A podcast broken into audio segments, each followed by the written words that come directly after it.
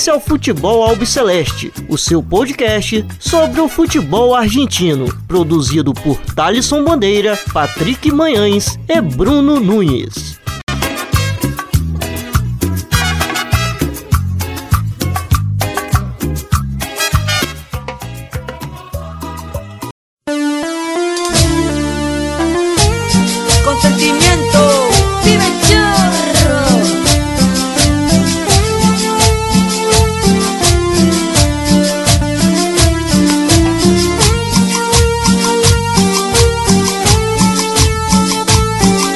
Salve, salve a todos vocês! Está iniciando mais uma edição do podcast Futebol Obsolete. Estamos mais uma vez aqui é, para a gente passar ali por o que rolou durante a semana, semana de Libertadores, semana aí movimentada, emocionante e decisiva, é, alegria para alguns, tristeza para outros. É, não tem outra definição a não ser essa do que rolou essa semana aí.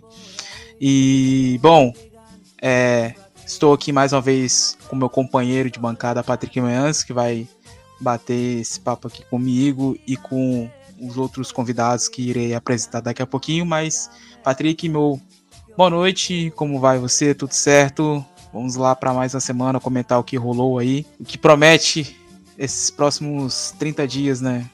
Saludo, Thalisson, aos nossos convidados, ouvintes. Pô, realmente, cara, é, é o que promete. Dia 4 de novembro, pô, logo ali teremos grandes emoções. Como já, já é esperado, né? Como tivemos também nas semifinais, tivemos dois grandes confrontos. É, lado triste, outro felicidade, mas, cara, foi muito bom para quem gosta de futebol para quem vive futebol, então a gente vai estar tá tocando esse assunto aí. E eu espero que todos, todos possam gostar. Né? Então é isso, vamos desfrutar. É isso, e mais uma vez aqui o Gonzalo Pirotti é, vai compartilhar alguns momentos é, conosco é, e dessa vez também vai comentar o que rolou ontem à noite no Allianz Parque, uma noite de Romero se consagrando mais uma vez aí nas penalidades, Gonçalo que esteve ontem no setor visitante lá da, do, do Allianz Parque, celebrando mais uma classificação à final de Copa Libertadores e mais uma classificação diante do Palmeiras, né, Gonça? Mais uma vez, muito obrigado por ter aceito o convite e também vai ser um prazer escutar você, tentar escutar você, né, porque você está um pouco ainda se recuperando da, da histórica noite de ontem. É, eu ia falar isso. Não sei se vocês vão escutar muito. É, não, Thales, Patrick, é um, é um prazer sempre participar aqui com vocês. Elias, já participamos do último e prazer de novo. Cara, é aquela, aquela noite de Libertadores que você espera, né? Quando começa o sorteio lá em fevereiro, né? Normalmente. Você já começa a pensar naquela noite de Libertadores que vem aí, né? Que a gente já viveu algumas e que você sonha viver de novo. Aí o sorteio te leva a jogar com um dos maiores rivais que a gente tem na, na América. E uma semifinal. E aí vem, vem toda a história na cabeça, né? 2000, 2001 e 2018, né? Que foram as três, três vezes, né? Que tivemos eliminações com o Palmeiras. E a gente vive tudo. E aí, uma vez que em 2000, 2001 eu vivi de um jeito, vivi como menino na arquibancada. É, 2018 para cá eu já era do consulado. E, e, e esse ano eu, eu, sou responsável pelo consulado. Né? Então você vive o jogo de uma outra forma, recebendo pessoas, recebendo amigos, sendo referência para dar dicas para as pessoas, que, os argentinos que vêm para cá. Então, trabalhei muito essa semana, tive a sorte, numa quarta-feira, de ir buscar uns amigos e ter a sorte de ser a foto que recebeu o Ron, Roman Riquelme em São Paulo, foi usada por, por vários portais aí. Realizei um sonho a mais, além de ver o jogo, realizei um sonho de ver o Riquelme, falar com ele, tirar uma foto. Então foi um, foram dois dias muito especiais assim para mim. e que acabou do jeito que, a gente imaginou no começo, né? Um jogo pegado, um jogo, como a gente falou no, no outro programa, né? Um jogo onde o Boca iria esperar muito. Fez um primeiro tempo que eu achei realmente muito acima da média. Eu iria além, né? Eu iria um primeiro tempo de, de, de campeão de Libertadores, não quer dizer que vai ser, mas jogou como. E o segundo tempo aí veio o nosso acho que o ponto mais fraco do nosso nosso conjunto é o nosso técnico. Infelizmente, mais uma vez ele ele se se atrapalhou um pouco. Mas a gente teve um, um Tiquito que é, que é impressionante, né? Porque nos outros, nas outras disputas de pênalti ele pegou primeiro e o Boca fez, né? E aqui ele começou com Boca perdendo e sabendo a responsabilidade de pegar aquele pênalti do Veiga. Um excelente batedor de pênalti, que bateu muito bem o pênalti. E incrível como ele foi buscar essa primeiro pênalti que fez com que a, a tanda de pênaltis ficasse empatada e que aí acontecesse da forma que aconteceu. Né? Então, eu estava falando pro, pro nosso amigo Flaco, que também é do consulado e do Twitter, que muitos conhecem. Falei para ele, olha, se a gente for campeão, se a sétima vier, eu vou colocar no, minha, no meu coração a defesa do, do, do Romero nesse pênalti junto com a, com a do Dibo Martinez no, na Copa do Mundo, de, desse, nessa última Copa do Mundo, porque é, ali a gente, a gente ganhou a, a disputa de pênalti ali, porque se entra se começasse atrás ali, aí a coisa poderia mudar. É isso. É, e bom, pela primeira vez aqui, tem uma honra, um prazer imenso de poder anunciar a presença do Elias Costa. É, vai bater um papo aí com a gente. É, esteve lá é, no Gigante da Beira Rio na última quarta-feira, presenciou o que aconteceu naquela, naquela noite.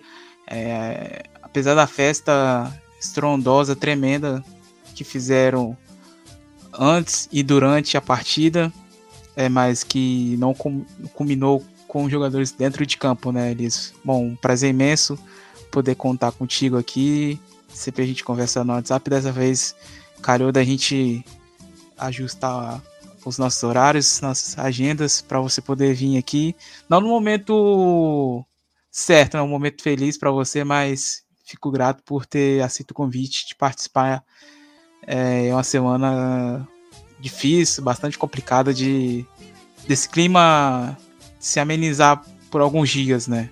Salve Thalisson, salve Patrick, salve Gonzalo. Prazer estar aí com vocês. Para mim, na verdade, é uma honra estar com vocês, né? Que eu sou, que eu escuto o, o podcast, acompanho futebol celeste, né? Então, para mim, Uh, ah, para nós que amamos a cultura da arquibancada, que nos interessamos uh, pela cultura do futebol argentino, é uma honra, né? Já que vocês são referência aqui no Brasil, uh, em falar sobre times argentinos, Série A, Série B, barras, cultura torcedora, né? Então, para mim, é um prazer imenso. Obviamente, né, Thalisson, não é um momento mais ideal, né? Uh, nós fizemos a, as Ruas de Fogo, algo insano. Uh, eu acho que, que, foi muito interessante também as ruas que as ruas de fogo, né? Não sei como é que os caras do Palmeiras chamam, mas a do Internacional foi estrondosa, né, cara? Ainda Corredor mais que nós... Alviverde. Oi? Corredor Alviverde. Corredor Alviverde. Uh, mas o Inter já tem. Foi o criador das ruas de fogo aqui no Brasil, né? A Guarda Popular foi criadora das ruas de fogo no Brasil, então uh, já tem uma cancha, né, em relação a esse tipo de festa, então uma quarta-feira foi algo estrondoso, assim, né, tá, os, os vídeos na internet, para quem quiser ver, assim, foi algo incomparável, né, foi insano. Uh, a torcida fez sua parte, apoiou os 90 minutos, depois do gol, uh, mesmo depois do gol a torcida apoiou, mas futebol é muito louco, cara. Futebol é, é muito parecido com a vida, né? Às vezes a gente tá lá em cima na vida, em questão de um dia, uma semana, nossos projetos e planos caem tudo. E às vezes é o contrário, né? Às vezes a gente tá na fossa na vida, e às vezes uh, umas viradas de chave acontece que a gente não sabe explicar, né? A gente tá lá embaixo no esgoto e sobe, sobe pro céu, né? E o futebol foi a mesma coisa, né? Até 80 minutos a gente tava classificado, né, cara? Até um, a gente tava, eu assisto o jogo no portão 7, né? No setor da Guarda Popular. E um cara olhou para mim e falou assim: "Mano, 10 minutos a gente sai daqui classificado". E aí quando vê foi um gol do Fluminense, segundo gol do Fluminense, algo algo silenciou. Foi algo que ninguém acreditou. Depois o juiz apitou, tal, fim da partida e as pessoas se olhavam assim, não teve indignação, não teve raiva, não teve ódio. Não vi, eu vi poucas pessoas, eu vi mais crianças chorando. De resto, ninguém ninguém conseguia falar, porque ninguém estava acreditando aquilo que aconteceu. Então, assim, uh, muitas vezes o, acompanhei o Inter e teve viradas, viradas de chave do Inter que aconteceu a mesma coisa. O Inter estava morto, quando veio fez um gol de empate, virou, classificou, foi campeão de Copas, em, gols também muito, muito virada de chave. Lembro do gol do Juliano contra o Estudiantes de La Plata. Uh, lembro o gol do Nilmar na final da Sul-Americana, também na prorrogação. E também é o contrário, né? Nos últimos anos o Inter não vem bem, não vem, não vem. É o time do quase, né? Quase classifica, quase é campeão. Uh, e, e, na quarta-feira aconteceu a mesma coisa, né? O Fluminense parecia que estava morto, tava morto, aí do nada faz um, um gol e faz o segundo e classifica, né? Então, como falei até pro Thales, né? Eu não, não, não assisti, assisti agora, né, hoje, que assisti os melhores momentos. Uh, e também eu queria uh, falar um outro ponto, assim, né? Além de não ter assistido, né? Uh, entrar numa análise tá, tática e técnica do que foi o, o, o jogo. mais pra frente eu queria falar um pouco do caso de racismo que teve com o Ener Valência, né? O Inter que tem essa essa armadura, né, vamos dizer assim, de, no clube do povo, uh, que luta contra o racismo. Uh, tivemos pelas redes sociais, né, até o, o, Internacional institucionalmente ele escreveu uma nota e tal para averiguar, vai ser identificado esses torcedores. Então, acho que também tem algumas coisas para falar extra-campo, né? Como o caso de racismo na Valência, uh, torcida Fluminense veio com 4 mil torcedores, também é interessante a gente falar isso. Então, acho que vamos Vamos debater um pouquinho sobre isso. Bom, bom você ter tocado nesse ponto, Elias. Até porque também ontem aconteceu isso no Allianz Parque, né? É, vi algumas pessoas que publicaram é, de jornalistas também na, na onde fica ali localizados ali, onde eles cobrem ali é, no setor ali dos jornalistas a partida é, vi que teve casos, casos ali. Enfim, é, é, bom, bom você ter tocado e depois a gente vai falar sobre isso também. Até quero escutar o, o Gonzalo, porque a gente tem, é. infelizmente, acontecido com bastante frequência. Mas antes da gente entrar nesse assunto, Patrick, é uma visão sua. A gente vai iniciar falando sobre esse jogo entre Internacional e Fluminense, que foi na quarta-feira. É, sua percepção dessa partida, é, como o Elias falou, né? O Internacional tem colhendo aí os, nos últimos anos, é, ou quase, né? Esse ano aí bateu na trave é, diante do América, é, na Copa do Brasil, no Gauchão, é, contra o Caxias. É, recentemente também teve a final da, da Copa do Brasil que perdeu para o Atlético Paranaense. Então, desde que o clube retornou à elite do, do futebol brasileiro, tem acontecido é, eliminações que os torcedores acabam meio que assim não, não acredita né que tá, que tá acontecendo isso. Mas sua visão sobre a partida de quarta-feira e para você o que foi fundamental para o Fluminense ter conquistado essa vaga a decisão é, pela segunda vez na história. É, se a gente fizer um parêntese sobre essa questão do, do, internacional, um pouco atrás, vai também lembrar do Campeonato Brasileiro, né? Também, né? Que acabou não conseguindo conquistar, né? Mas enfim, olhando sobre esse jogo da Libertadores diante do Fluminense, a minha expectativa era muito alta do, sobre o Inter pelo que criou no, no Maracanã, né? A questão de conseguir anular muito a saída de bola do Diniz, ter aquela questão de pressão. E por muito tempo, no primeiro tempo, na primeira parte do jogo, é, no Beira Rio, cara, eu achei incrível, assim, como o Inter sufocou o, o Fluminense ao ponto de fazer com que o Ganso recuasse até o Fábio para fazer saída de bola, para recuar entre os zagueiros, a, a, dificuldade que o Inter colocava sobre o time do Diniz. Inclusive teve um lance ali bastante. O Fábio ali teve uma, uma tranquilidade tremenda. Porque... todo mundo. É. Ah, não, sim. E se eu não me engano, teve até reclamação de um, possível pênalti, algo do tipo, sim, né? Sim. Que a bola teria batido, teria batido na mão de alguém, né? E assim, eu achei muito interessante essa postura do Inter, porque é, é talvez, assim, olhando o futebol do, do Diniz e analisando um pouco essa questão, é, eu acho que a única maneira de, de fazer com que a equipe do Diniz é, se sinta provocada, é, fazendo com que pressione totalmente, ainda mais o Fábio, que ele tem melhorado muito com esse jogo com o pé, mas ele não é um goleiro assim que nasceu para isso, né? Tantas vezes ele, ele arriscou e até foi prejudicou o Fluminense, tanto que o Fluminense ele foi eliminado da Libertadores passada, na pré-Libertadores, muito por causa do próprio Fábio também, esse, esse tipo lance. E aí quando a gente olha o Internacional jogando, e aí faz um a 0 com o mercado, você pensa, cara, eu acho que o, o Inter, ele realmente está com o pé na final. E, e, e, era isso mesmo, o sentimento era esse. Até que o Diniz, ele, ele fez mudanças ofensivas que colocou o Fluminense a, a criar mais oportunidades. E, e, e, de novo, né? A gente vai voltar no Kudê, que eu acho que o Kudê é um personagem fundamental para esse, esse confronto, tanto no jogo da ida quanto no jogo da volta. Porque ele faz, ele faz alterações que não, não você não entende, assim, de, de, da questão de postura do time, o time recua, mas aí eu também entendo que tem a questão física também, porque o Internacional pressionou muito no primeiro tempo, então os caras vão descendo o nível. Só que o Internacional acabou chamando muito o Fluminense. E aí o Fluminense em transição com o Marcelo, é, John Kennedy, Ares, aí o Fluminense acabou fazendo gols, gols muito rápido.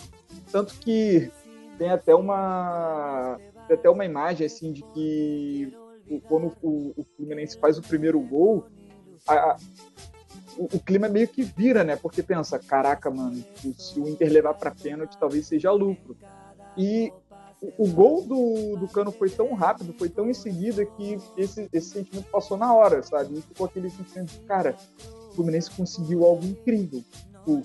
E, e, e, e tá na história assim como um dos melhores assim jogos assim para quem obviamente para quem não é colorado, mas assim, quem gosta de futebol e vê o que aconteceu ali, o Fluminense dado como morto, que foi o que aconteceu, e você vê ele ressurgindo, porque o Cano também não apareceu. Eu cheguei até a brincar assim no Twitter, porque o Cano, ele, ele literalmente não estava fazendo absolutamente nada, e uma bola ele finaliza no gol do, do Rocher e faz, faz o 2 a 1 um, E você fica, cara, como Elias falou, né? Como o futebol ele remete também à, questão de você lembrar sobre a sua a, sobre a vida, né? Que você tá bem e aí do nada você acaba desandando e cai, ou você tá, ou você tá mal e aí acaba é, levantando, voando. E, e, o futebol ele tem muito dessas coisas. E eu, eu, eu falei do, do, do Kudê que ele é um personagem o, o Ener Valência também é um personagem, perdeu nos gols que perde. E assim, eu não, eu não quero jamais aqui entregar para Cristo o, o poder ou o Ener Valência, e a, a, gente tem uma cultura de analisar futebol e ver futebol que a gente tenta sempre achar um culpado, e eu, e eu acho que o, o, o próprio culpado da, da, eliminação do Inter é o próprio futebol, sabe? E, e, a história sendo escrita, porque acho que não tem outra explicação, sabe? O Ener Valência poderia ter feito os gols? Poderia, mas aí não sabe o que poderia ter acontecido logo em seguida. Talvez o Inter classificado, talvez, ou outra reviravolta do Fluminense, talvez, mas, cara, assim, eu prefiro ficar com a imagem de que tivemos dois grandes jogos de mata-mata numa semifinal, que é muito raro, porque o fato de chegar tão próximo assim da final os, adver, os, os, times eles acabam tendo jogos bem truncados e aí medo de arriscar. Eu acho que foram duas equipes que arriscaram, dois merecedores de estar na final, só que infelizmente apenas um vai, vai chegar. E dessa vez foi o Fluminense. Então eu parabenizo muito o Cudê e o Internacional pela postura. E, assim, cara, a ver o que será desse Fluminense na final, cara. Porque, assim, é, é de brilhar os olhos o que foi, né? De um taxado para morto ressurgir das cinzas. Exato. E só passando aqui, é, que, como falei anteriormente, né? É, essa é a segunda vez que o Fluminense chega a, a uma segunda.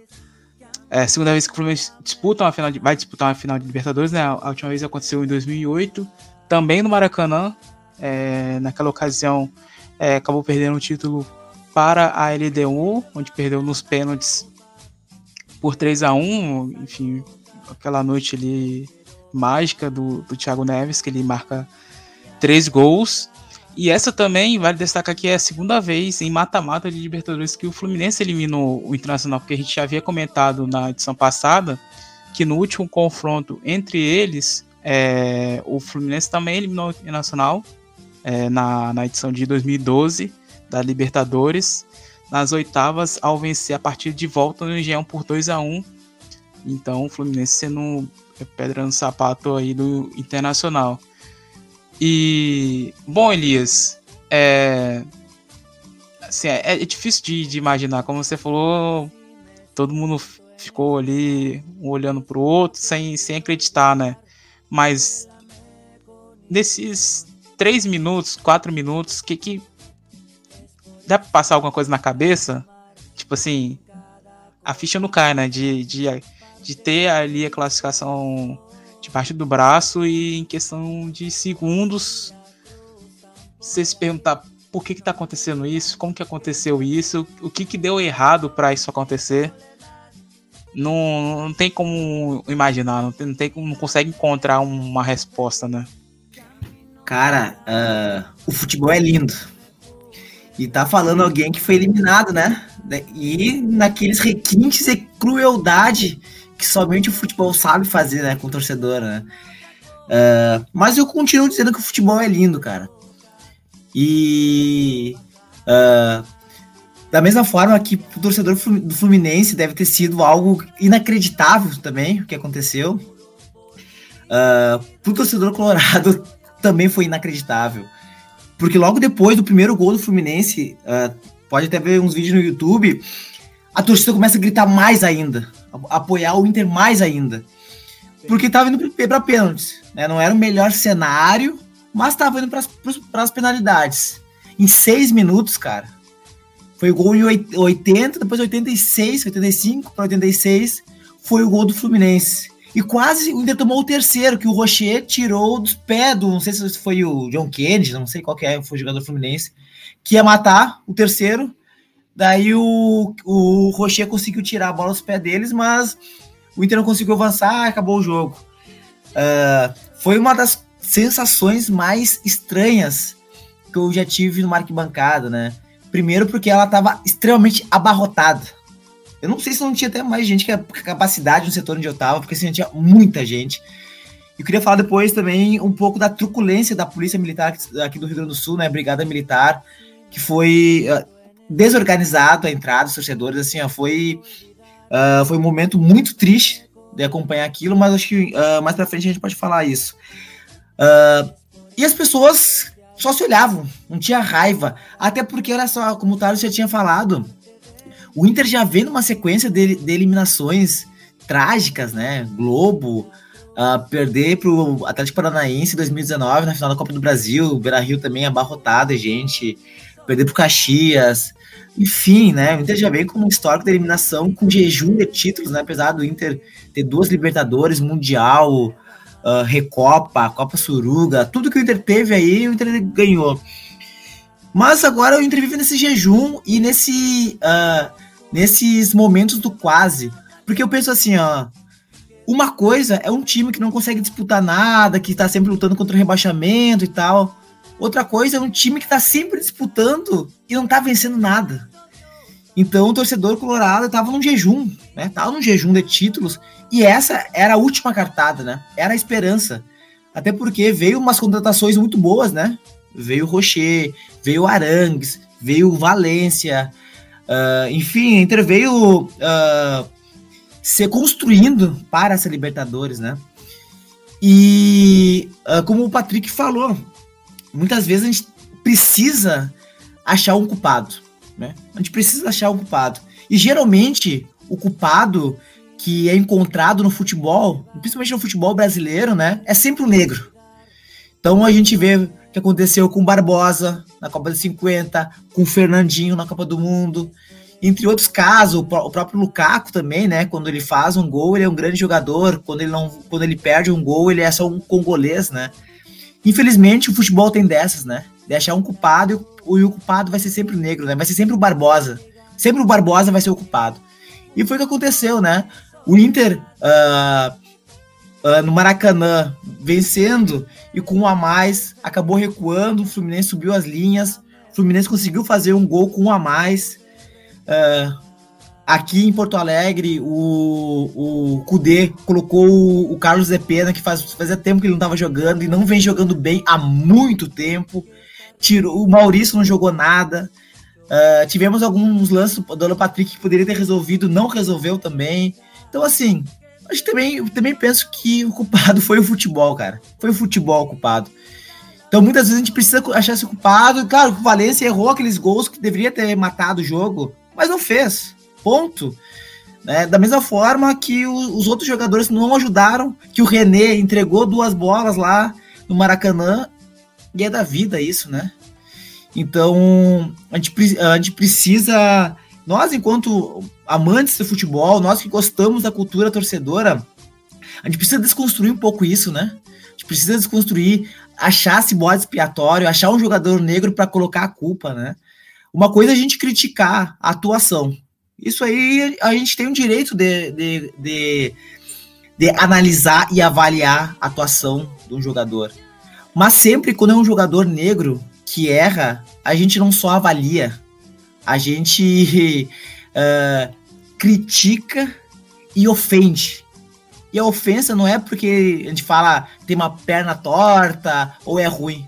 Não, a gente ofende a. Uh, a etnia do indivíduo, né? A gente ofende a cor da pele do indivíduo.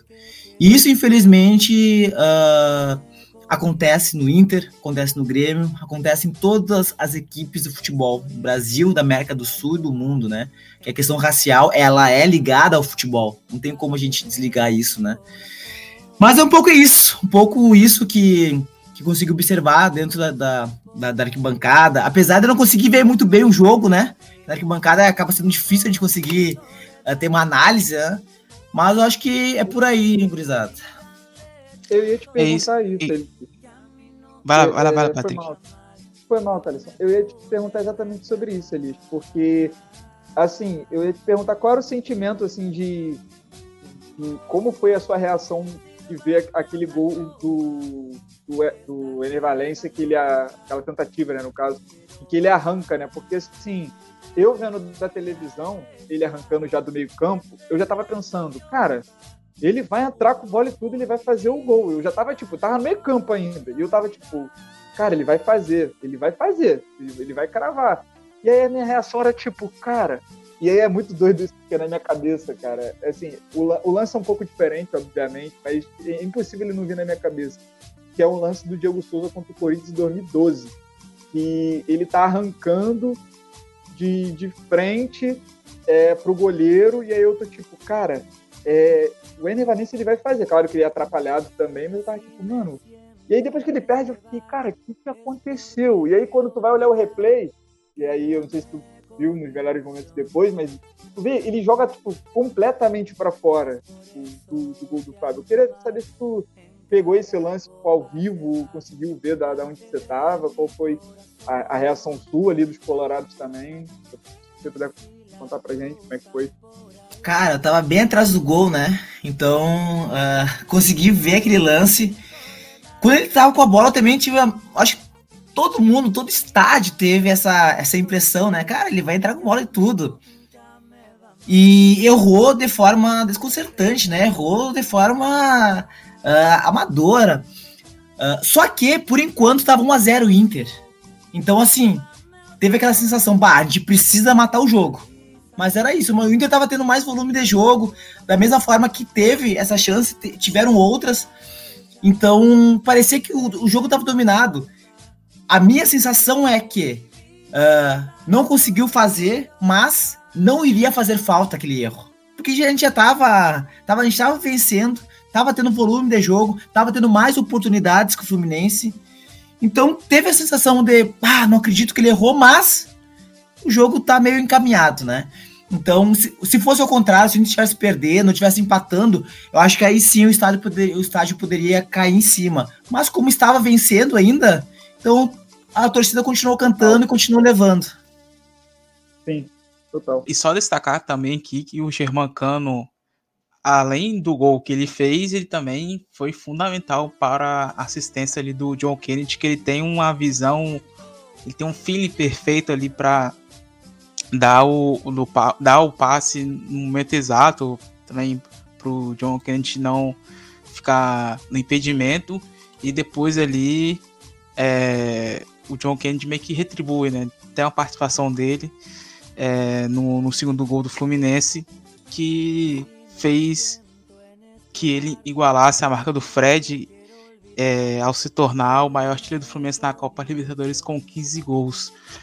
Bom, passando então para a partida de ontem no Allianz Parque, em São Paulo, entre Palmeiras e Boca Juniors, Boca Juniors e Palmeiras, um a um. Cavani, que vinha já de um tempo já, é, muitos falavam dele dessa seca e tal, de estar cobrando ele, é, tanto pelo cacife né, que, que ele chegou, Gonzalo, e vinha se falando bastante dele e tal. Até ele vem apresentando um estilo diferente de, de jogar, né? A gente já tinha comentado na semana passada, você, você também falou, e eu tenho percebido que ele não tá sendo mais aquele cara de ficar só lá dentro da área, fixado dentro, dentro da área, mas é, vindo, vindo um pouquinho para trás, né? É, buscando a bola e tudo mais. Gonza. É, como que você viu a partida de ontem? Como que, como que foi para você é, está lá mais uma vez no Allianz Parque. Você que esteve lá em 2018. E bom, você esperava que o Boca Juniors chegasse à final? É, pelo futebol que vem sendo apresentado, pelas críticas que esse time vem, vem recebendo. É, o Almiron também muito criticado desde que chegou. É, não vem muito bem. Não foi bem na liga profissional e também não tá indo bem na Copa da Liga. É, mas enfim, faz um resumo da noite de ontem é, no Allianz Parque. É, acho que a noite, a noite foi sonhada, foi como muito, muitos falavam antes, né, de passar por isso de novo dentro do Allianz e sair da mesma forma como a gente sempre saiu. Acho que primeiro jogo nos trouxe, eu falei aqui no, no, outro programa que o primeiro jogo a gente gostou, eu pelo menos gostei muito da forma que o Boca jogou. Uma bola entrar ou não entrar, e aí eu concordo totalmente com o Elias, né? A cobrança que é feita em cima do, do errar o gol é, é, é do jogo, vai acontecer sempre. Então, os times têm que estar prontos para saber que vão perder gols. Então, por isso que a análise do primeiro jogo foi Estou muito feliz com o Boca pela atitude. Jogadores que não vinham jogando bem subiram o seu nível. Tipo, tipo o Figal, tipo o Advíncula, tipo é, o Paul Fernandes, que ontem fez uma partida é, muito boa. Então, então, isso foi muito bom. Assim, os jogadores que tinham que aparecer, apareceram. A Advíncula, para mim, fez uma partida descomunal ontem. Descomunal. Assim, ele, ele, ele, correu o que tinha, o que não tinha. Não errou passe bobo, que ele normalmente erra muito. É, no momento que tinha que brigar, ele brigou. No momento que ele tinha que acalmar, ele acalmou. Eu achei a partida do peruano assim muito boa.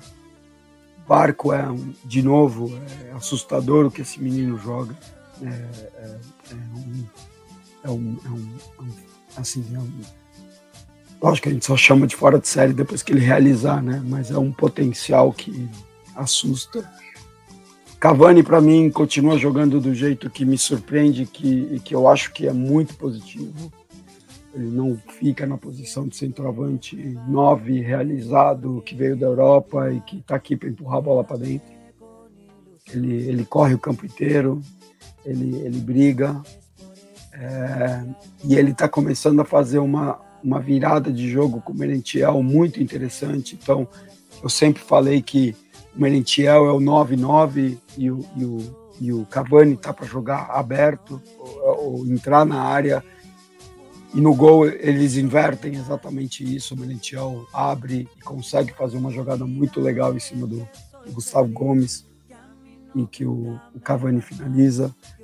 É, então, como time, como proposta, e o primeiro tempo para mim foram, foram foi muito bom. Assim. Aí você brinca, né? Pô, no final, no final eu acho que o, que o Boca foi merecedor da, da vaga. Classificamos merecendo estar no final. É, de quatro, aquela historinha dos quatro tempos, né?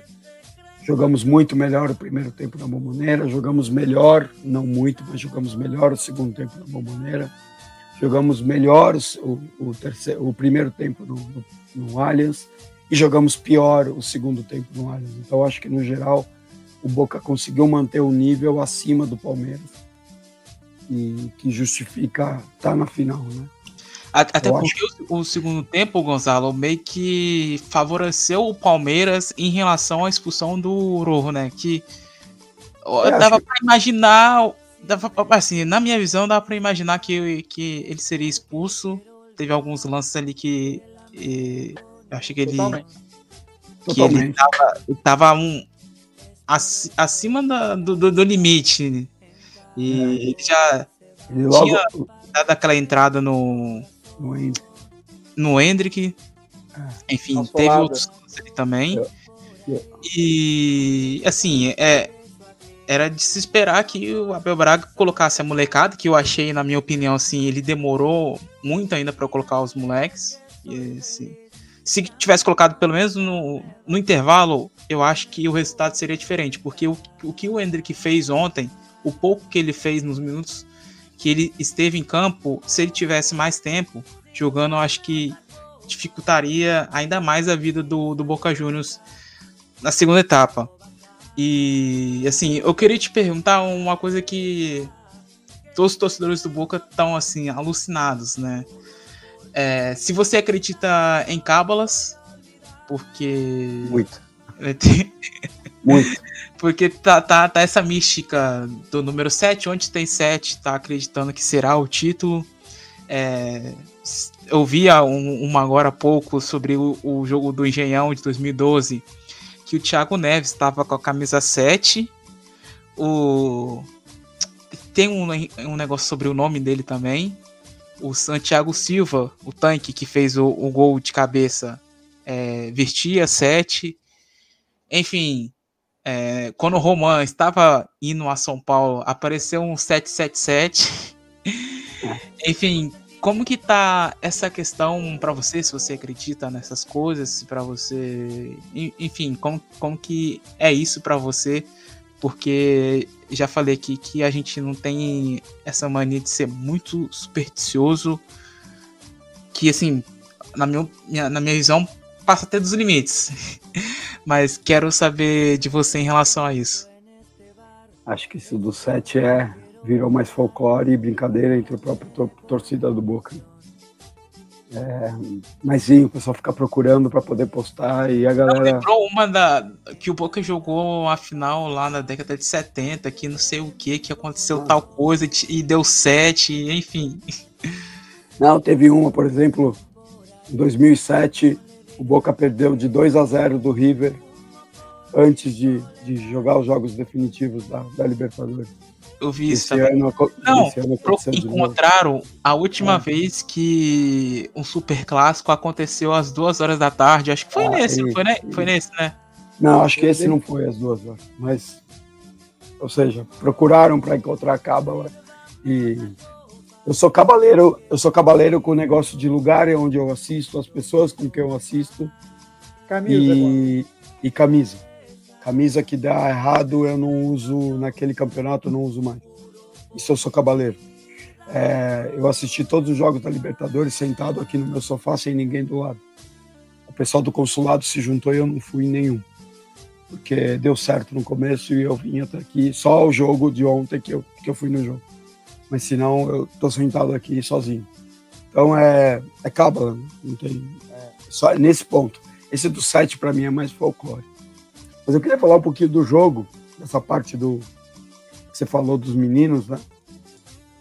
Eu acho que o Almirão não deixou a gente ver se realmente iria dar certo. Eu concordo com você do negócio do Rojo, que ele deveria ter sido, sido é, substituído. Acho que depois da primeira entrada, não só a entrada, mas ele começou a discutir com o Hendrick. O Hendrick começou a falar com ele e ele discutir com o Hendrick. Acho que ali já era um sinal que a coisa não ia dar certo.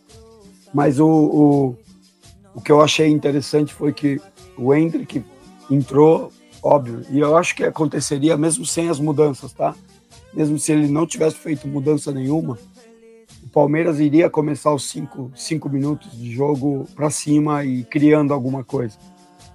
É, e eu acho que o Almirão se, se, se precipitou. Ou seja, eu acho que poderia ter esperado um pouquinho mais, ou para fazer a mudança em cima do Rojo, em cima do cartão, ou para esperar um pouco para saber se o Palmeiras vinha com tudo isso para cima mesmo partir do momento que ele tira o Merentiel da frente, coloca uma linha de cinco com o Valdez, que ele não estava treinado com isso, assim, nunca, nunca os, os, jornalistas falaram que ele tinha treinado Valdez na linha de cinco. É, aí eu acho que ele, que ele trouxe, e aí ele deu azar, né? porque logo depois que ele faz essa mudança e mata a estrutura do, time que ele tinha montado, vem a expulsão do, vem a expulsão do, do, do, do Rojo e ele tem que colocar o Valentino para recompor e ele tirou o barco. E aí, aí a gente já, ali, ali na arquibancada, a gente já se olhou. Famoso Deus nos acuida. Já olhou e falou: estão preparados? Porque agora é sofrer até o final e vamos sofrer. Acho, acho sem falar de. Acho que a arbitragem foi, foi, foi legal, foi normal. O único ponto, acho que foi um pouquinho permissiva com cera, ok, acontece, é, é, acontece de vez em quando, já aconteceu contra a gente, acontece a favor. É, mas é, a gente sabia que a gente ia sofrer até o final e, e foi assim. Isso, Gonzalo. E, bom, Boca, que é o acho, primeiro finalista na história da Libertadores a chegar à final sem vencer nenhum jogo no mata-mata. É, o empate sem gols contra o Nacional no Gran Parque Central pelas oitavas. A volta 2 a 2 e nas penalidades avançou 4 a 2 O primeiro jogo das quartas na Bomboneira diante do Racing também empate sem gols. A volta também no cilindro de Avejaneda também empate sem gols. O primeiro jogo da semifinal na semana passada na Bomboneira empate também sem gols e ontem no Allianz Parque 1 a 1 e falando um, um pouquinho aí sobre esse retrospecto diante do Palmeiras em mata-mata de Libertadores, porque é fenomenal, né, o, o Gonzalo? É, a final em 2000, a semi em 2001, a semi de 2018 e a semifinal em 2023. É, Palmeiras tem sido um adversário aí que vocês, quando encaram, vai ali no, no, no, no confronto em mata-mata tem sido momentos especiais, né? Tem guardado momentos especiais, né? Você esteve presente aí em todos, né? Todos. Todos. É, eu, eu senti a tensão no começo do jogo. Assim, a mancha não era a mesma. Assim, é, é impressionante como eles começaram cantando e deu dois segundos, o estádio estava calado. É, é, a tensão deles era impressionante, assim, o tempo inteiro. E aí sai o gol, eu acho que, que fez um. Acho que passou o filme, assim, sabe? O estádio inteiro foi muito frio, o jogo inteiro. Acho que o único momento que a gente viu a torcida do Palmeiras foi no momento do. Nem na expulsão, foi no momento depois do primeiro gol. É, aí a gente sabia que vinha uma pressão mas foram 5, 10 minutos. Tanto é que no final do jogo, em vez de cantar, a torcida reclamava mais dos, do, das ceras, alguma coisa que você escutava mais reclamação do que realmente do que torcida. Né? É, é, era muito mais reclamação do que cantar. e nem da Mancha. A Mancha estava muito quieta, muito quieta. É, e quando apita, apita o, o, o, o, final do jogo, aí é um silêncio assim, é, não sei. É, acho que só teve animação dos momentos dos pênaltis mesmo, mas cantar ou, ou trazer não, não teve nada. Então eu achei essa história que você trouxe estava muito presente na cabeça do, da torcida do Palmeiras. Assim. Eu acho que a, a, eu falei na outra, no outro programa, né? A mochila, o pesado da mochila de ter que exorcizar o último fantasma, sabe? Acho que estava muito pesado na torcida e, e, e, e, eu, e, por sorte a gente a gente continuou mantendo a escrita. E quem vem aí mantendo a escrita e acredito que vai manter aí por muito tempo é o Tiquito Romero, né? Que se falou muito dele, é, do período que esteve na Europa não atuava constantemente, várias vezes, várias partidas ali no banco. O pessoal falou, o pessoal tá falando que no período que ele esteve na Europa, o, o Gonza, é, nas partidas em que ele não jogava, ele, ele descontava nos treinos é, pegando pênalti. Deve ser por isso que ele. que ele tá catando tudo aí desde quando, quando, quando chegou ao Boca Juniors. É... Enfim, sem, sem assim, não quero colocar você contra a parede, não uh. querer fazer comparações é, a outros goleiros históricos que vestiram a camisa do Boca Juniors, que você conhece bem, Pato, Oscar, é, Pato também, ah, quem conhece é o, é o Elias. É, mas enfim, como que o Romero tem sido tão fundamental para o Boca Juniors até esse momento? E o que você espera deles se ele continuar mantendo essa escrita é, futuramente? Você acha que ele pode escrever o nome dele na história do Boca Juniors ou ainda é muito cedo para poder é, cravar isso ainda? Tem que ganhar, né? Não tem jeito, né? Você não pode ser muito bom, mas se não ganha, você não deixa o nome, né? Então tem que ganhar, não tem, não tem muito o que fazer. Eu acho que ele é um fora de série, pegando pênalti, ele está provando isso. É, mas eu tenho que destacar o treinador de goleiro do Boca, que, porque o Rossi, antes dele, também pegava muito pênalti. Então, com certeza, tem um trabalho ali muito bem feito algum estudo muito bem feito ali, que materializou num goleiro que consegue executar isso de uma forma muito boa. Né? É, então não é. Eu, hoje em dia o, o, treinador de goleiro do Boca está em, tá em, tá no, holofote, todo mundo vai fazer entrevista com ele, todo mundo fala dele. Mas ele, ele, algum trabalho ali é muito bem feito. E o Romero é um é realmente um especialista com a mão cheia mesmo. É, é, e é incrível, né? A estatística dele é um, é um absurdo e que não tem como não pesar, né? Porque você chega ali no final 12, do jogo. 12 de 23, Gonza. É um absurdo, é um absurdo. E não é pênaltizinho mal batido. Ele vai buscar mesmo, assim, sabe? Ele olha e vai buscar. O, todo mundo, eu vi muita gente reclamando do pênalti do Gustavo Gomes. Eu não achei um pênalti mal batido. Assim pode ter telegrafado, olhado um pouquinho mais, mas ele foi buscar no canto, entendeu? Tipo, é, do, da Rafael Veiga, para mim, é, um, é uma, uma, ignorância o que ele fez ali. É, então, eu, eu acho que sim, é uma. E o que eu gostei ontem do jogo é que, além dos pênaltis, ele pegou duas, três bolas muito difíceis durante o jogo. Não, então, a do a do Rony ali foi sensacional. Foi sensacional. Ele pegou duas, três bolas. Eu, eu no primeiro momento ali, eu, eu xinguei na hora que tomou o gol. Eu achei que chutou de muito longe. Mas aí depois eu vi o desvio, olhando com calma, eu vi o desvio que realmente no campo no campo sintético, na velocidade ali, a coisa enganou o cara. Mas eu acho que, cara, assim, é, se ele vai ser um goleiro da história, acho que pesa ele ele falar abertamente que ele é torcedor do Racing e que ele ama o Racing e que Acho que isso pode pesar na hora de comparação, na hora de balança. Mas, cara, se ele, se, ele, se a gente ganhar, for 0 a 0 no Maracanã e ele pegar dois pênaltis de novo, porque é isso que ele fala, né, naquela rodinha. Ele olha toda vez, ele fala: vocês façam de vocês que dois eu vou pegar. E até agora ele pegou dois pênaltis em cada, em cada set. É, é, então, se ele fizer a mesma coisa no, no, no, Maracanã, óbvio que ele vai entrar num patamar do mesmo que, que, que os que você falou. É, é, e vamos ver, vamos ver o que, que acontece depois no Mundial, o que acontece numa Libertadores do ano que vem. Porque eu acho que para ser entrar nesse hall de maiores da história, você tem que fazer algo diferente mesmo. E o que ele vem fazendo é algo excepcional, mas, ou seja, tem que se materializar em título, jeito.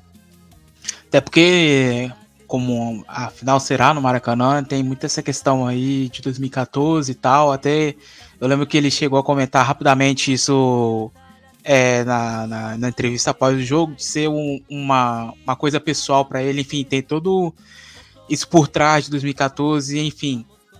É, Patrick, falando agora das questões que ocorreram extracampo, Elias é, já mencionou e também é, aconteceu ontem no Allianz Parque. Sua opinião em relação a isso, algo que vem acontecendo constantemente, é algo chato, é, mas sua opinião em relação a esses atos de racismo que vem acontecendo, né? Mais uma vez.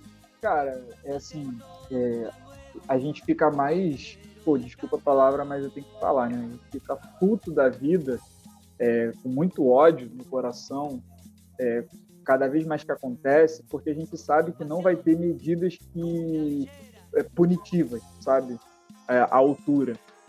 É, a gente sabe que os clubes têm acesso a, a imagens e tudo mais, e, e, os caras conseguem sim ser localizados e os caras não são punidos da, da devida forma muitas das vezes.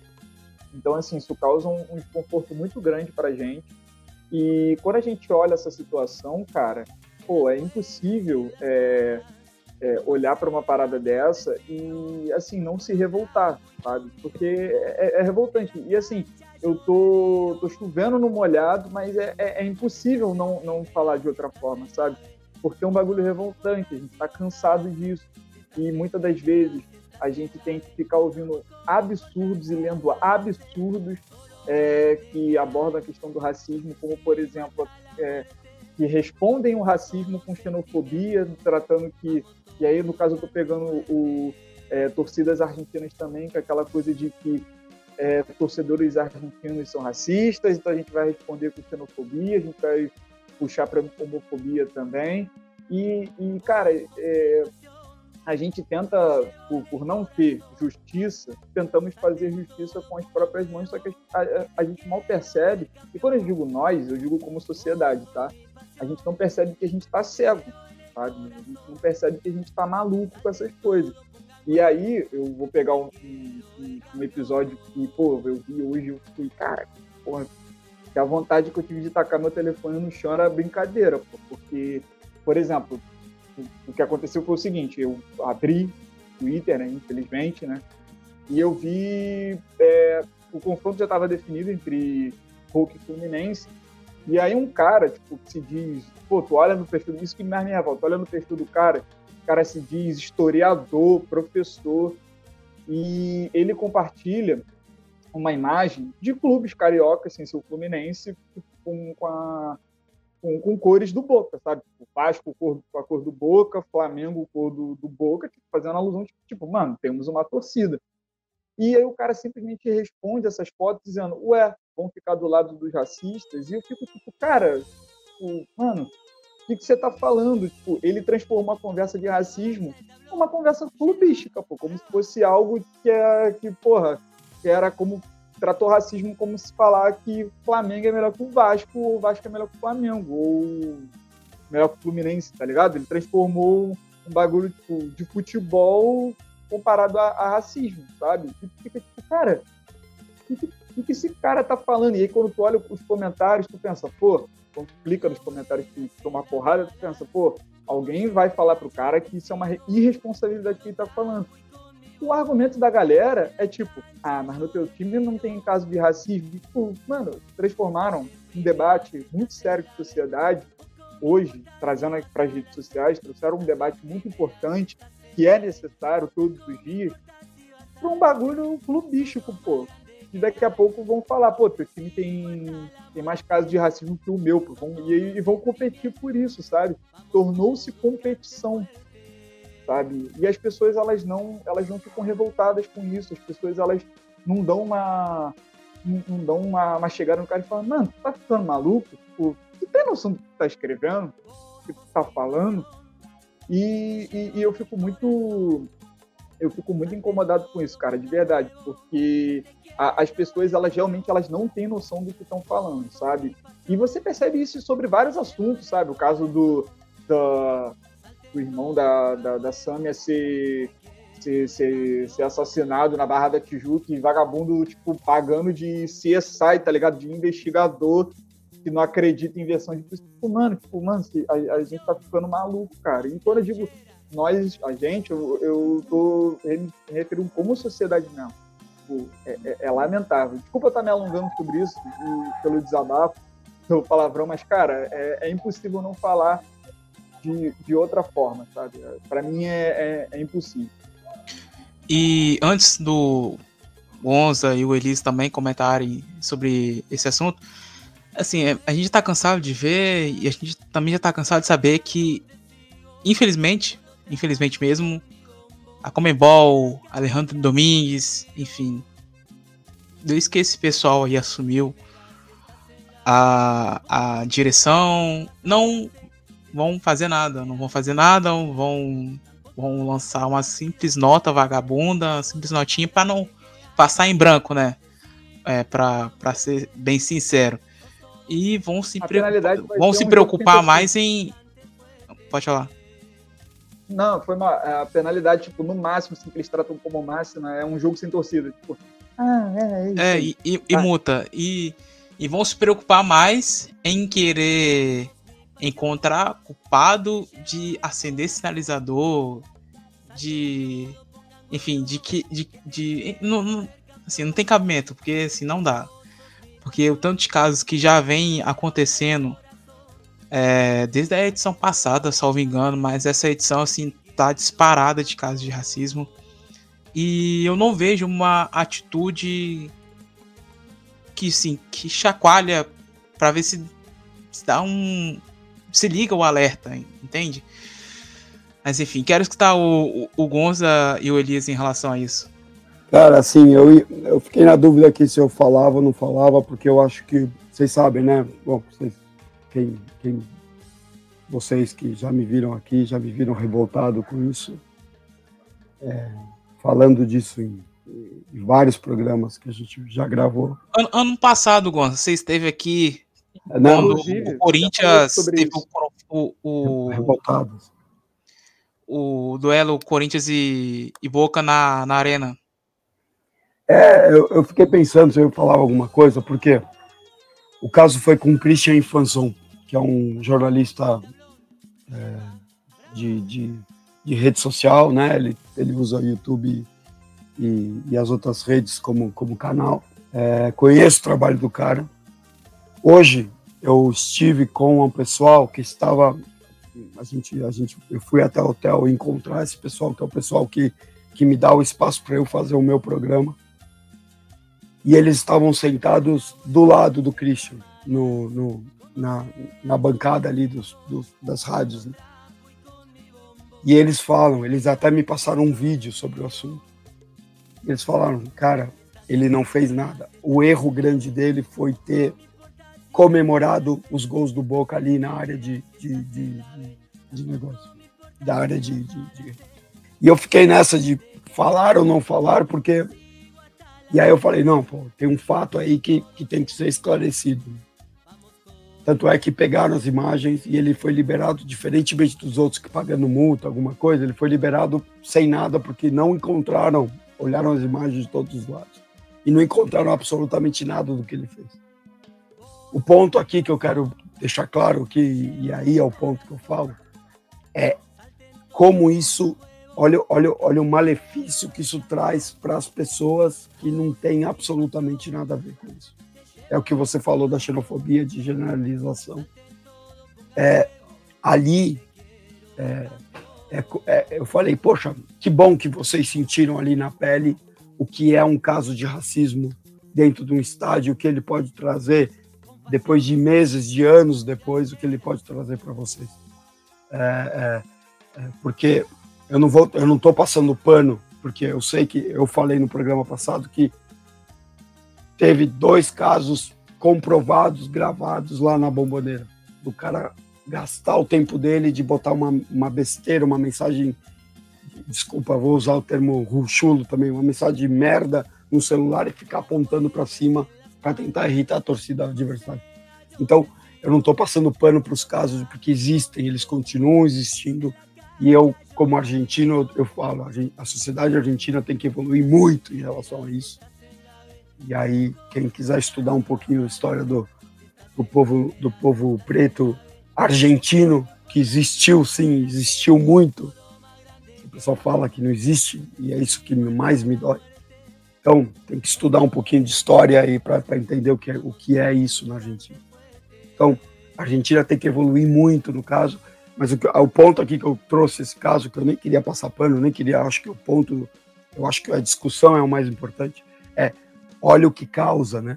Você, você coloca todo mundo num balaio, no mesmo lugar, e eu sou casado com uma, uma, uma, uma mulher preta, eu tenho, eu tenho, é, é, eu tenho raízes aqui e simplesmente porque eu coloco uma camiseta da Argentina ou do meu time, eu sou argentino racista aqui no Brasil, coisa que, que eu acho assim. Então é, é muito sério isso, é muito sério é, é, e não tem jeito, né? Assim, eu acho que o Brasil, o Brasil nesse ponto dentro do futebol e, e é um, é um, é um, embora os casos aconteçam aqui também, né? É, a gente mas eu acho que, que, que o Brasil. O tá Atlético tá, domingo. Né, o Atlético domingo. Contra o Atlético. Mas eu acho, eu acho um que o Brasil tá. Um negro. Então, mas eu acho que o Brasil, mesmo com todos esses casos absurdos, o Brasil está uns passos à frente. E eu acho que o Brasil tem que vestir essa, essa, essa bandeira. Assim. Tem, que, tem que pegar isso na mão e falar aqui, aqui a gente vai falar de caso por caso que acontecer. Caso por caso que acontecer, ele vai ser exposto, ele vai ser mostrado, ele vai ser repudiado, ele vai ser até a coisa é, é, realmente isso isso estamos falando do, do, Brasil, o país do futebol, país país um dos países mais ganhadores no, no, no mundo inteiro, é, segurando uma bandeira que vai que reverbera para o mundo inteiro, entendeu? Isso eu acho muito importante e, e, e, e por isso que, que eu continuo com a mesma opinião que eu tinha lá atrás. Eu não aceito mais isso do meu lado não aceito e não vou aceitar nunca mais. É que nas últimas vezes não aconteceu mais, é, sempre acontece nos jogos lá na Bomboneira ou, ou lá nos estádios da Argentina. Né? De visitante já acontece mesmo. Da mesma forma que tiveram palmeirenses que subiram no, no, na divisória, pegaram notas de, de, de, pesos ou de reais, não sei o que eram, e começaram a queimar na frente. Isso eu tenho gravado, tá? Não é, não é falado, tenho gravado é, queimando é, moeda na frente de argentinos que estão passando necessidade. Então, é é, é, é, é, um todo, né? Que, que o futebol que a gente tem que, tem que limpar, tem que, tem que realmente é, tratar isso como inaceitável sempre, sempre, sempre. sempre. Ele acho, que, acho que um ponto também uh, que o Gonzalo traz, né? Acontece na Argentina, com certeza, mas acontece no Brasil também, né, cara? Uh, eu acho engraçado que sempre né, a gente uh, constrói uma narrativa, né? Eles são racistas, os argentinos são racistas, os uruguaios são racistas. Sim, acontece caso de racismo lá, acontece. Gente, no Brasil acontece também. Nos estados brasileiros também acontecem casos de racismo, né? Então, o que, que vai acontecendo? Uh, a gente vai utilizando esse debate de racismo de forma clubística. O meu time é o anti, antirracista, o do outro é, é, é o racista. E a gente fica apontando isso, a gente não tem um debate verdadeiro em relação a isso. Ainda bem que nós temos o Observatório da Discriminação Racial no Futebol, né, que é o, o, o Marcelo Carvalho, né, que uh, é um, um, dos que puxa isso, e ele tem relatório de 2014 a 2021 sobre o, o, os casos de racismo que aconteceram nos estados brasileiros. Então a gente pensa assim, é muito mais fácil a gente apontar que os argentinos são os, os racistas, que os uruguaios são os racistas, e nós não.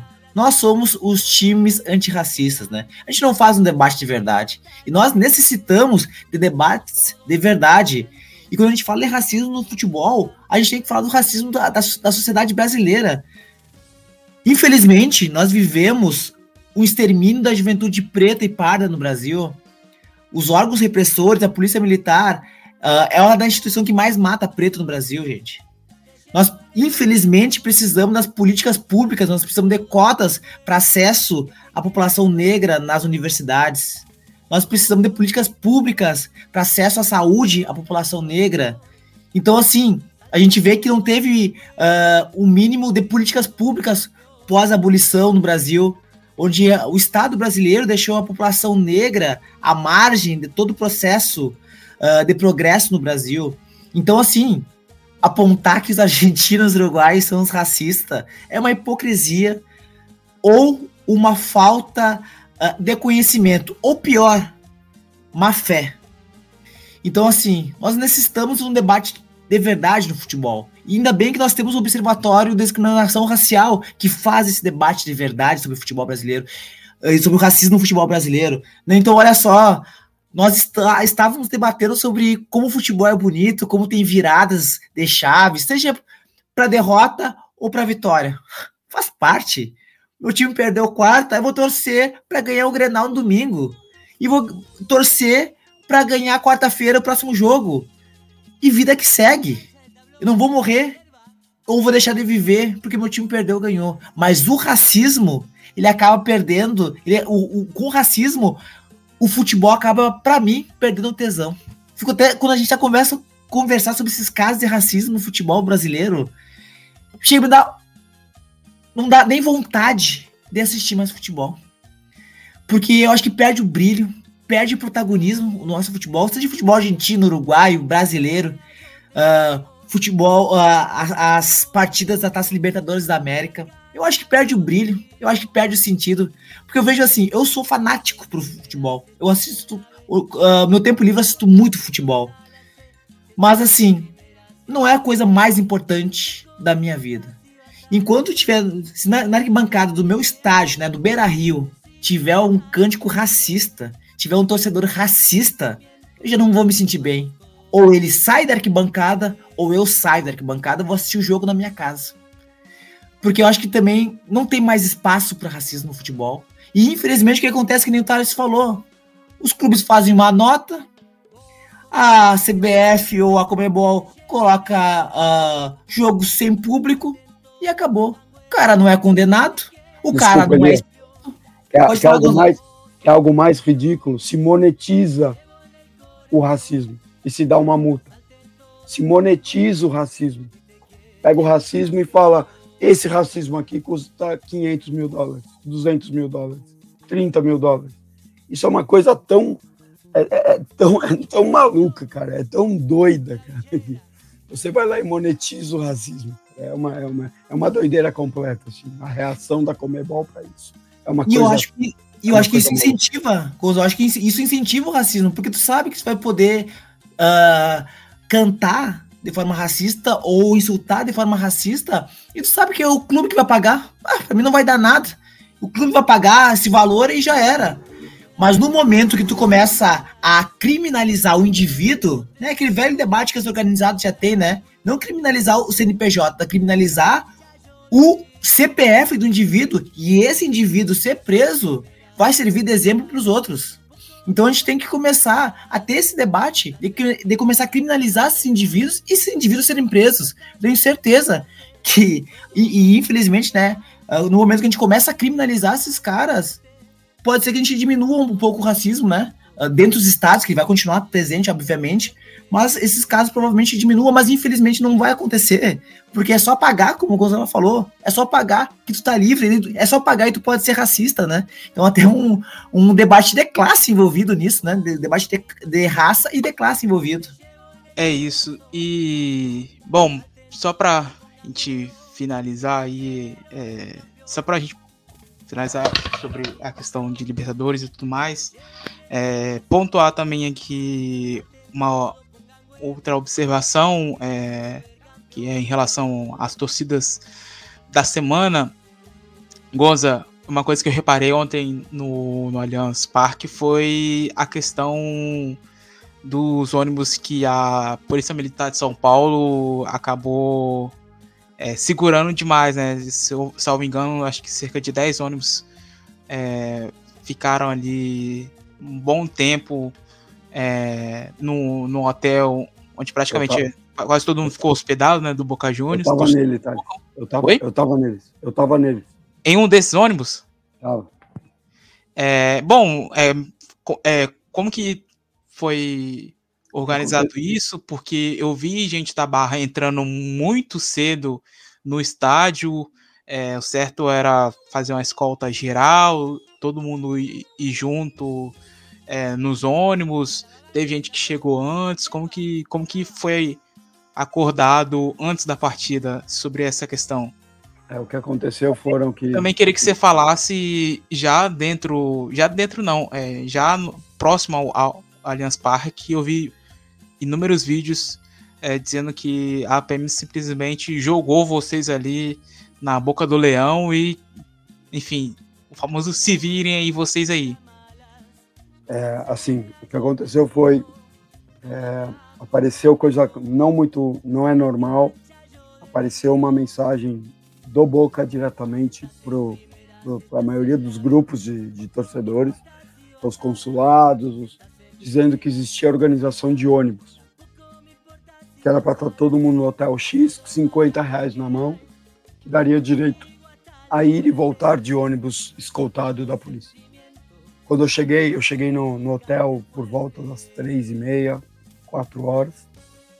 Já tinha uma enormidade de gente no saguão do hotel e saindo do hotel, porque o Palmeiras, vendo que isso ia acontecer, colocou um check, um check do reconhecimento facial na porta dos ônibus. Então, para você conseguir entrar no ônibus, você tinha que fazer o teste do reconhecimento facial do cadastro que a gente fez anteriormente. Isso trouxe uma série de de atrasos e as pessoas que entravam nos ônibus não podiam mais sair. Então teve gente que entrou nos ônibus, entrou nos ônibus quatro horas da tarde e foi sair para o estádio às nove. Só para vocês terem uma ideia do que foi. E apareceram menos ônibus do que do que do que a gente precisava. Então é, chegou uma hora que você tinha os ônibus com aproximadamente 20 pessoas nos corredores de cada ônibus, 20 a 30 pessoas nos corredores de cada ônibus. E a polícia simplesmente ficou quieta. Ela deixou tudo isso acontecer. Então, tudo isso foi acontecendo. Depois que estavam todos dentro do ônibus, a polícia começou a revistar e falar: isso não pode, isso não pode, isso não pode, isso não pode. Então, desceu todo mundo dos ônibus que já tinham entrado e aí do nada apareceram mais ônibus. Então pareceu que parecia muito muito orquestrada a coisa assim, sabe? Eu quando deu umas umas sete e meia que eu percebi que não ia acontecer, eu desci do ônibus. Eu e mais três, a gente pegou um táxi e veio de táxi. Por isso que eu entrei. Eu não cheguei com os ônibus, mas eu estava lá nos ônibus. É, e aí esses ônibus vieram, conseguiram arrumar, vieram escoltados, chegaram com 10 minutos de jogo. E aí a polícia. Chegaram quase não... na hora do gol do Cavani, não, acho praticamente. É, né? é, a polícia não aproximou os ônibus. A polícia parou uns dois, três quarteirões, desceu todo mundo e simplesmente me falaram que tinha três a quatro policiais escoltando o pessoal, ou seja, ninguém. A sorte não aconteceu uma desgraça, porque o jogo já tinha começado, então tinha muita gente que já estava dentro do estádio então, e, e, a entrada dos visitantes é pela, pela Tomás de Aquino por trás, né? Então, acabou, mas foram muito xingados, jogaram coisa neles e eles entraram em cima da hora. Isso foi o que aconteceu com os ônibus, tá? Um erro de foi um erro de organização por parte de quem organizou os, do, os ônibus por parte do Boca e uma esperteza da polícia de deixar a coisa rolar errado para atrasar mesmo para dar errado. É, então, esse foi o ponto do ano. E eu só queria finalizar dizendo do, da torcida. É, vocês que a gente que gosta muito dessa dessa cultura de, de cancha, de, de, de, prévia, de porque é isso que a gente vive, o futebol é isso. Se preparem para algo especial no Maracanã no dia 4. Ah, difícil, hein? Esse pessoal que voltou aí é complicado, mas. Estão, estão falando, estão falando de 50 mil argentinos no Rio de Janeiro. É, mas, já, mas, mas, mas, mas esse já pessoal... não existe, já não existe mais voo direto de Buenos Aires para Rio de Janeiro. Já agora já estão isso de ontem para hoje, tá? Já estão comprando as passagens do, de Buenos Aires para São Paulo e perguntando para a gente se a gente tem lugar no ônibus para poder botar gente de, da Argentina para. Então, se preparem que alguma vai, vamos ter imagens é, é, é, legais do que a gente espero que tudo dê certo, que não tenha violência, que não tenha. Mas se ficar só na festa, a gente vai ter uma festa muito bonita no, Rio de Janeiro. Ô, eu brinquei com você mais cedo no WhatsApp que uma música só durante o jogo é complicado, né, meu amigo? Aí você me eu vou te falar. Você, você, não, é, você, eu falo brincando com você. É, eu vou te falar que eu gostei muito disso. Ó, eu sou crítico da 12 atual, tá? Eu sou totalmente crítico. Acho que o que eles estão fazendo na bomboneira é uma vergonha. Ou seja, num jogo de bomboneira, você cantar duas, três músicas num, num jogo inteiro é ridículo. Agora, no, como, como visitante. Não, eu entendo porque eu já passei por isso sim, também. Eu sei sim, então, é é, tem essa cultura, então, já só para falar para o pessoal, de cantar sempre a mesma música o tempo inteiro, o jogo inteiro, porque é o que entra na cabeça da outra torcida. Assim, Você fala para a torcida do Santos o, o, o Dale Boca de 2003, o Santista treme, fala: Nossa, nem me fala disso porque eu sonho com essa música. Eu acho que o palmeirense ontem sentiu a mesma coisa. Eu, eu, eu particularmente gostei. Bom, e em relação a Porto Alegre, ou eles. Acho que tem muito a dizer, né? Até porque a Brigada já vem colecionando aí é, inúmeros momentos de truculência contra o torcedor, não só do Internacional, mas digo todas as torcidas aí do Rio Grande do Sul. É, no jogo anterior teve a questão do gás de pimenta que que chegou até a afetar os próprios jogadores dentro de campo, mas é, na partida de quarta eu vi relatos de gente ali na, na entrada do portão 7 também, que teve bastante truculência, né? Sei que esteve lá, conta, conta pra gente o que, que rolou. Cara, uh, muita desorganização por parte da, da direção do clube, por parte da própria brigada militar. Uh, mas umas questões assim, tem coisas que a gente vive como torcedor visitante, né? E infelizmente a gente uh, normatiza tudo isso, né? Mas como local, cara, é incompreensível isso, né? A torcida entrando no portão 7, onde fica a barra, mas assim, não estava tendo confusão, não estava tendo briga, e do nada a polícia deixou aqui, começou a jogar gás e pimenta nos torcedores, começou a empurrar os torcedores, começou a bater nos torcedores. E assim, uh, foi uma violência gratuita. Às vezes a torcida está brigando e a, a polícia ela acaba uh, tentando diminuir essa briga, né? Ok, mas nesse caso uh, a torcida estava entrando no estádio. Então, assim, ó, parece que é algo orquestrado, como o Gonzalo falou também, né, nas revistas da torcida do Boca. Parece que é muito orquestrado, porque não pode ser coincidência isso, né?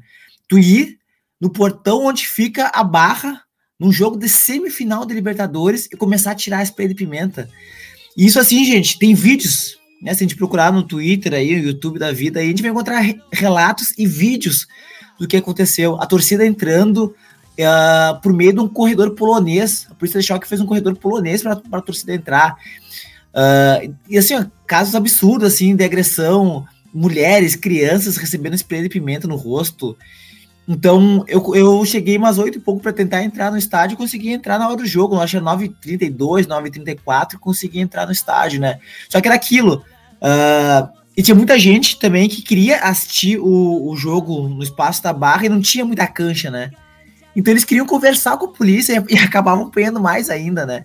Então eu esperei um pouco uh, dar uma diminuída na, na violência da polícia, aí consegui entrar. Mas é isso, né? Se, se, a gente não tem esse olhar mais de cancha que nós temos, a gente ia tentar conversar, mostrar o ingresso para mostrar que a gente queria entrar no estádio e a gente ia apanhar.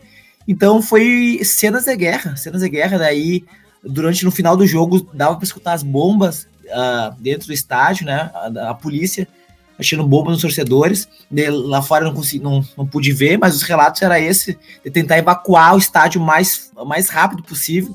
Cara, tinha 50 mil dentro do estádio e 30 mil pessoas lá de fora. Não, tu não vai evacuar em 5 minutos o estádio, cara. Ainda mais com uma derrota.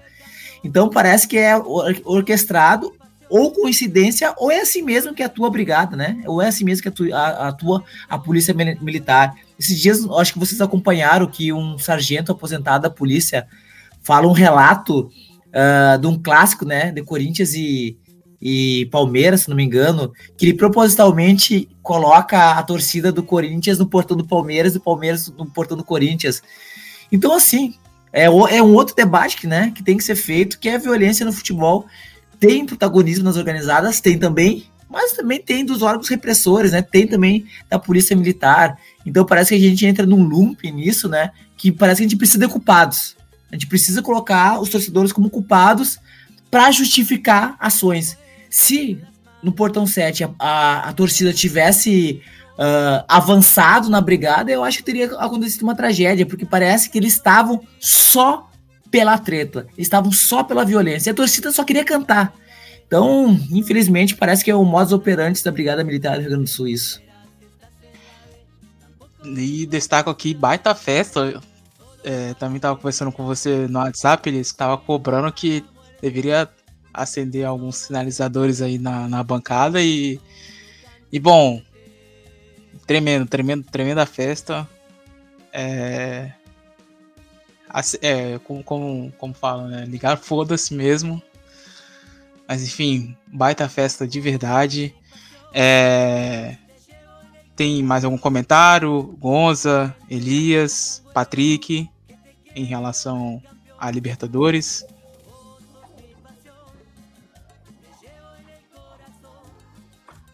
Não, só. Só que estamos prontos. espero, que ter... espero que termine bem. é isso. Mais uma vez, Boca Juniors na final, é, enfrentando o Fluminense. É, você esteve em 2008 também, ou, Gonça, no Maracanã? Não, 2008 não. Nenhum, da, nenhum daqueles jogos, né? Contra o Fluminense eu tive em 2012 do Santiago Silva. Esse eu tava. Você teve desse do Santiago Silva, mas o da fase de grupos? A fase de grupos não, que a gente perdeu eu não fui. Ah. Eu, fui no, eu fui no segundo. Certo. É, rapidamente aqui, para a gente não passar batido, é, Sul-Americana, Fortaleza 2x0 no Corinthians e Defesa e Justiça 0x0 diante da LDU, um, um, resultado muito difícil aí do, Defensa de reverter, até porque reverteu de 3 a 0 é, no jogo de ida em Casa Blanca. E a final da Sul-Americana acontece no dia 28 de outubro, 5 horas da tarde, no domingo, Burguignon é, em Maldonado, é, no Uruguai, LDU e Fortaleza. Destaco aqui ótimo trabalho aí desse time do, do Fortaleza. Na semana aí que o extracampo foi mais falado do que é, dentro da, das quatro linhas. É, digo no, no quesito as torcidas organizadas do Fortaleza. Enfim. E essa é a segunda vez que um time do Nordeste avança para uma final de torneio internacional. Outra vez havia sido o CSA, vice da Copa Comebol de 99, é, diante do Tajeres de Córdoba. Falando em Tajeres de Córdoba, a gente passa aqui rapidamente os resultados da primeira, da primeira nacional, não, perdão, da Copa da Liga Profissional, que no último final de semana aí aconteceu a rodada de clássicos a Fetch de clássicos, né? Então, passando aqui rapidamente os resultados. É, tivemos aí na sexta-feira Tigre e Vélez Sácio empatando sem gols. No sábado, vitória do Arsenal de Sarandi sobre o Defensa e Justiça por 1 a 0. O empate é, entre São Lourenço e Huracan. São Lourenço conseguiu arrancar aí o empate no finalzinho da partida, com gol de pênalti do Barreiro. É um pênalti bastante comentado aí pelo, pelos torcedores do Globo, é, que tá numa situação complicada. Se por acaso tivesse vencido, é, é, teria uma situação mais aliviada, né? Já, já, até porque briga aí pelo rebaixamento. Tivemos aí a ótima vitória do Rosário Central sobre o News Old Boys, é, vencendo pelo placar de 1 a 0 no Gigante de Rogito, com o gol de Nacho Malcora. E, enfim, faço um comentário aqui, um comentário triste, até porque no final da partida, é, cerca de um, uma hora e meia, duas horas depois, é, uma torcedora do Rosário Central, identificada como Ivana Paulo, Ivana Paula, perdão, é, de 32 anos, foi assassinada com uma pedrada na cabeça. É, ela retornava do Gigante Arrojita, ela que esteve é, presente é, no estádio quando foi atacada próximo ao Colosso del Parque, é, o bairro ali, a região é conhecida como Parque Independência, então ela acabou sendo atingida por uma pedra por pessoas, acho que não é nem pessoa, não, não é nem gente esse tipo, esse ser que, que comete isso. É, quem passava por ali é, com roupa do Rosário Central ou que buzinava, até porque ali é uma região é, do News, é uma região ali do, do News Old Boys, um, um reduto ali do, dos leprosos. Quem passava naquela região ali era brutalmente atacado e infelizmente naquele momento ela estava sem capacete e uma das pedras acabou atingindo sua cabeça que veio a falecer imediatamente. É, três pessoas foram detidas próxima ao local, mas é, segundo a polícia, elas não estavam, elas não são, não estão envolvidas no caso, mas sim porque estavam próximo ali e com e com pedras, mas não é, foi possível identificar se partiram deles. E uma quarta pessoa também foi detida porque gravou um vídeo e publicou nas redes sociais é, com pedra na mão e dizendo quem passasse buzinando, ou, ou com a camisa do, do Central, é, com a camisa do Sina, que eles chamam, o, o, o torcedor do Rio chamam os torcedores do Rosário Central de, de Sina, é, que, que é uma questão de, faz menção sinalento, que é sem alento, é, é uma, um termo provocativo deles, e infelizmente é, essa a Ivana veio, veio a falecer. A gente tem publicou lá nas redes sociais também um, um fio é, sobre esse caso e a gente comenta também sobre outros casos que aconteceram é, em 2023. É, tivemos aí a ótima vitória do Independente no clássico de Avejaneda sobre o Racing é, por 2 a 0, que culminou aí com a caída do Fernando Gago, estava bastante balançado já há algum tempo muito criticado pelos torcedores e acabou é, pedindo demissão após a derrota para o Independiente de Carlos Teves, que até o momento lidera a Zona A da Copa da Liga Profissional. E no, e no sábado, por último, o Clássico do Sul, o Banfield levou a melhor diante do Lanús pelo placar de 1 a 0. No domingo, é, o Boca Juniors recebeu na Boboneira o River Plate e venceu pelo placar e perdeu, per, perdeu perdão, pelo placar de 2 a 0. Samuel Rondon e Enzo Dias anotaram os gols aí do time do Demichelis, é, conquistando um ótimo resultado é, de visitante. Tivemos também aí uma sequência de empates sem gols no clássico santafesino é, entre Colón e União, no clássico Platense entre Estudiantes e Rinácia e no clássico cordobês entre Tadieres e Belgrano. Um destaque aqui para esse é, clássico platense foi que a Previd é, puniu o Estudiantes, reduziu aí a sua capacidade de torcedores para o próximo jogo, porque é, a torcida do Estudiantes abriu um bandeirão com 7 a 0 alusiva à goleada histórica contra o Rinácia, e também é, as famosas cargadas é, com fantasma da B, já que o Rinácia briga aí pela zona de rebaixamento. E segundo o Eduardo Aprício, que é o titular da Previd, é, a punição aí pelo, pelo, pelo bandeirão é, dizendo 7 a 0 é uma ofensa. Uma ofensa é, enfim, complicado isso, né? Mas enfim. É, na segunda-feira, Barraca Central empatou contra o Sarmento de Runim 1 a 1. Tivemos também empate em 1 a 1 entre Godoy Cruz e Instituto de Córdoba e dois empates sem gols, Platense e Argentino Júnior e Atlético Tucumã e Central Córdoba de Santiago del Esteiro. A oitava rodada da Copa da Liga Profissional já iniciou. No momento está vencendo o Rosário Central 1 a 0. É, o Huracan, um gol do Campas, que esteve de passagem há pouco tempo pelo Grêmio. Então é isso. É... Alguns times aí que estão na briga têm partidas importantes. O caso de Vélez e Rinácia, atualmente as duas equipes que estão descendo, é, estão na sendo rebaixadas, mas é, como tá, tá empate, pode porque não jogaram ainda, né? Mas pode, pode mudar essa situação. É isso, meu muito obrigado. É... Gonzalo, é, Elias, Patrick. Patrick, meu grande abraço. Mais uma vez, um prazer enorme poder contar aqui contigo, irmão. Pô, cara, eu que agradeço. É, é tão bom estar aqui gravando com vocês, para a galera também do Celeste, porque também não é só é, na hora que estamos gravando, né? Tem a resenha antes, tem a resenha depois, então, assim, é muito bom e eu fico feliz, cara.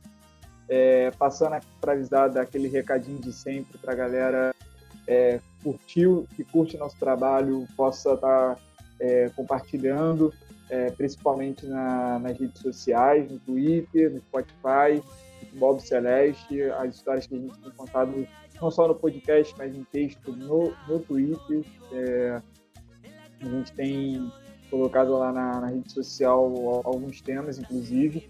E é isso, cara. Pô, um grande abraço aí para todo mundo. Agradeço ao Gonzalo, o Elias, que está participando aí agora, que tenha mais vezes, já é da casa. E a você também, Thales. Um grande abraço. E só para passar aqui só uma questão muito rápida sobre a questão de Boca e Palmeiras, eu só queria fazer um adendo ao Vitor Romero, porque quando acabou o jogo e da forma como foi, eu fiquei um pouco emocionado e eu lembrei muito de 2014, né? Porque ele era um goleiro que foi bastante perseguido nesses últimos tempos e, cara, o que ele fez foi de altíssimo nível. Então, é isso, né? A desfrutar a torcida do Boca e do Fluminense e a nós também, que gostamos de futebol. Então é isso. Grande abraço e valeu! Gonza, mais uma vez, muito obrigado. Sempre bom ter você aqui conosco. Thales, Patrick, cara, sempre muito legal. Obrigado pelo convite. Estou sempre à disposição de vocês. É, Elias, um prazer, viu, cara? De novo, você é um guerreiro, cara. Tá aqui falando jogo, de tudo. Uma paulada muito forte no Inter e, e e sei como dói a, a situação, mas prazer, viu? Prazerzão, prazerzão mesmo. E o que eu falo sempre para você, Thales, e, e, e para o Patrick é sigam, sigam sempre, continuem. O que vocês fazem é relevante, o que vocês fazem é importante. E tudo que joga para cima a cultura futeboleira de verdade, a cultura de torcida, a cultura de, do que, por que, que a gente gosta disso aqui tanto, é, é essencial para a sobrevivência, né? Nesses, nesses momentos de, de comercialização, marketização de tudo, a gente, a essência, a essência é isso aqui que a gente faz e que a gente gosta e o que a gente sempre exalta no, nos jogos, né? Então, sigam sempre que vocês são muito importantes para isso. Elias, valeu, muito obrigado. É um prazer enorme poder contar com você aqui pela primeira vez. Espero que você apareça aqui outras vezes. Sempre bom conversar contigo e agora aqui gravando. Foi um prazer imenso, companheiro. Salve, eu que agradeço. Prazer em conhecer o Gonzalo, prazer em conhecer o Patrick também. E seguimos, seguimos. E desde criança estou torcendo para o Boca Juniors. Boca Juniors é o Brasil na Copa Libertadores da América. Forte abraço, gurizada. Valeu, valeu Gonza, valeu Elias. A gente encerra aqui mais uma edição do podcast Futebol Ops Alert e na edição de hoje a gente vai escutar é, o grupo Ataque 77 Espadas e Serpientes, até porque é uma música que eu faço menção ao ano do assassinato do torcedor do Rinácia Esgrima da La Plata, Lolo é, Regueiro, que foi assassinado pela polícia é, é, no, no duelo entre Rinácia e Boca Juniors ano passado. É, e é um caso aí que a gente espera que se faça justiça. É, então a gente encerra a edição de hoje com Espadas e Serpentes Ataque 77 do álbum Eu Selo Puede Esperar, lançado em 1990. É isso. Tchau, até a próxima.